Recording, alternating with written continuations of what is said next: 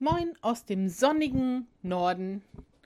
Heute ist ein wunderbarer Junitag im Jahr 2020.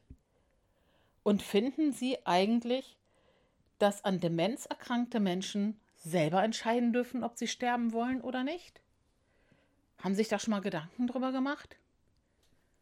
Wenn die immer sagen, sie wollen sterben, hm, macht man das dann? Schon schwierig, ne? Ich kenne viele, die sagen, sie mögen nicht mehr leben dann ist oft die Frage, lässt man es denn zu, dass sie auf Medikamente verzichten und auf Essen und können sie das alles entscheiden? Das waren die Fragen, mit denen ich mich bis jetzt so rumgeschlagen habe zu diesem Thema.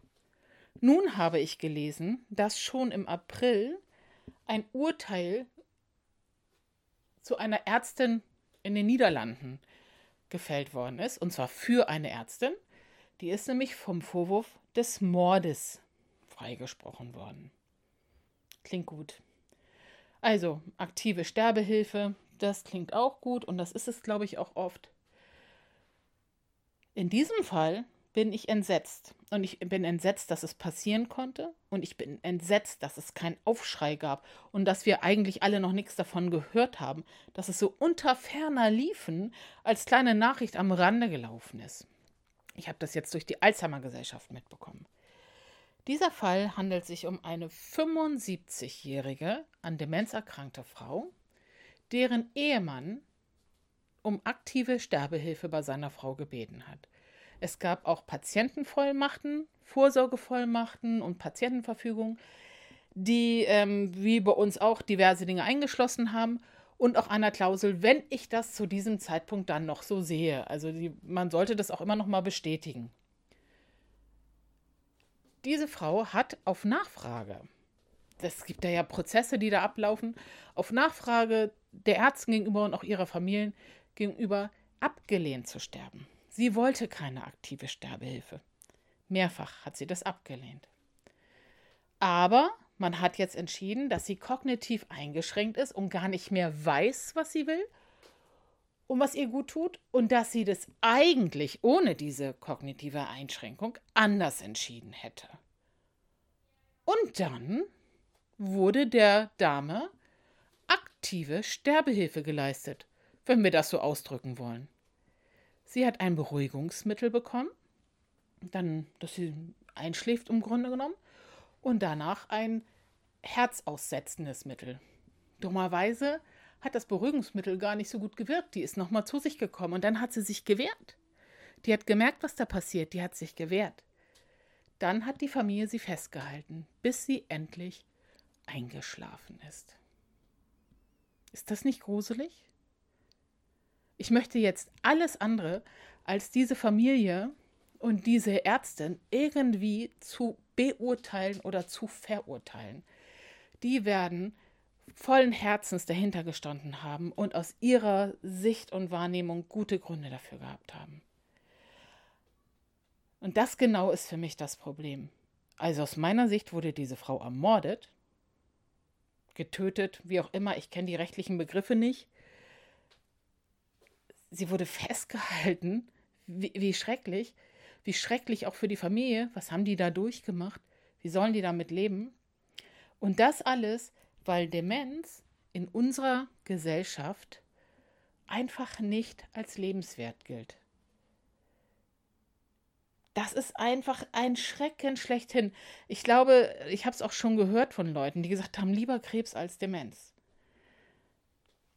Es ist auch ein Schrecken, sowohl für die Angehörigen als auch für die Betroffenen. Das will ich nicht in Abrede stellen. Aber es gibt viele Dinge, die auch ein Schrecken sind. Aber trotzdem gibt es all diese schönen Momente.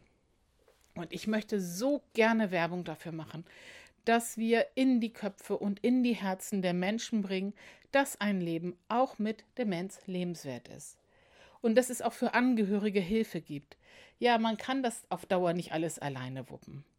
Natürlich nicht. Da gibt es Unterstützung, erstmal ambulant, und man kann auch seine Lieben in eine Einrichtung geben, wenn es nicht anders geht oder wenn es einfach das Beste ist das ist mit viel schlechten Gewissen und vielen Nöten ähm, belegt. Und trotzdem kann das Leben dann für alle Beteiligten auch schön sein.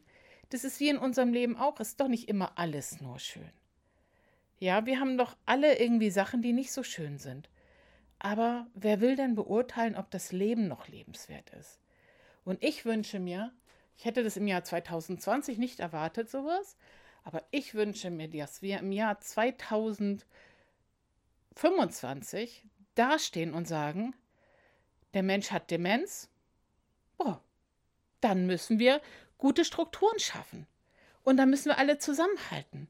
Und dann sorgen wir dazu, dafür, dass der Mensch sein Leben weiterleben kann, möglichst so, wie er das auch möchte. Dass dieser Mensch mit möglichst viel Selbstbestimmung und Freiheit und Glück leben kann. Und dass die Menschen, die zu ihm gehören, die Angehörigen, die Nachbarn, wer auch immer da beteiligt ist, Freunde, ganz egal, dass die so viel Unterstützung wie möglich bekommen und dass das nicht schambesetzt ist.